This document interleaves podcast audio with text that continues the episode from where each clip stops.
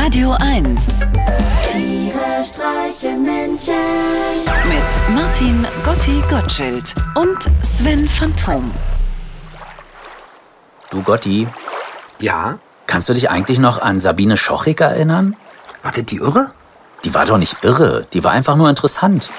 Die kam dir als ihr Freund aufgrund des chronischen Puckerns in deinem Wurzelchakra vielleicht zuvor. Ich fand sie einfach nur irre, Sven. Wie kommst du denn jetzt auf sie? Na, am Sonntag nach dem Flohmarkt war mir so langweilig und dann dachte ich, ach, fährst du mal hin, sagst du Hallo. Und dann habe ich halt spontan geklingelt. Und wie war's? Naja, ich wünschte, ich hätte vorher angerufen oder wenigstens was vom Inder mitgebracht.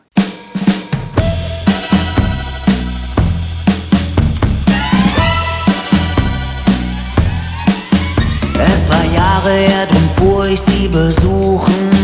Ganz überraschend, nein, ich sagte nicht Bescheid.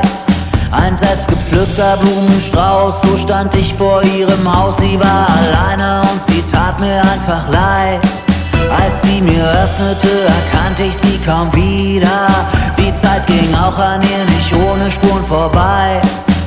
Müde Augen, stumpfes Haar, doch fürsorglich wie sie war, fragte sie mich, ob ich gerade hungrig sei.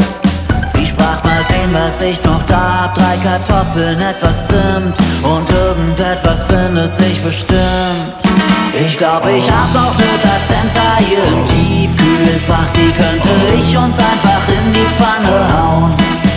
Komm, ich hol uns die Plazenta aus dem Tiefkühlfach. Hauptsache du und ich, wir haben was zu kauen.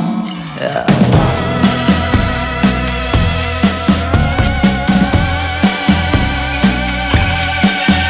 Meinte du, es muss nicht immer was mit Fleisch sein.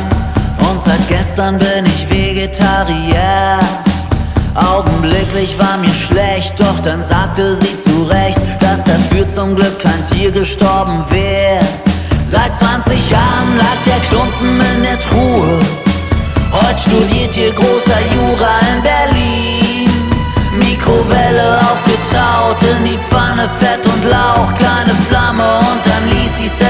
Etwas ziehen. Die Luft, sie roch nach Eisen, ich ließ mich darauf ein, was für Kühe Gutes kann so schlimm nicht sein. Ja, sie hatte noch Plazenta hier im Tiefkühlfach, ich war auf Kaffee und auf Kuchen eingestellt. Doch sie holte die Plazenta aus dem Tiefkühlfach. Mutterkuchen, das war ihre Welt.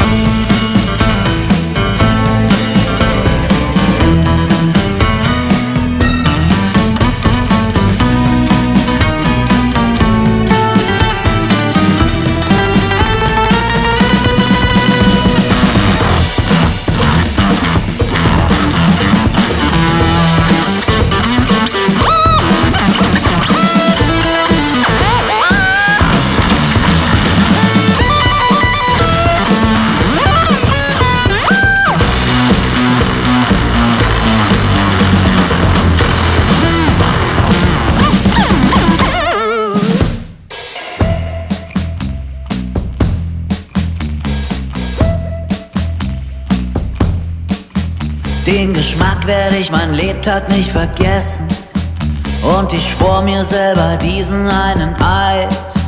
Sollte ich sie noch mal besuchen, bring ich meinen eigenen Kuchen oder sag zumindest vorher mal Bescheid.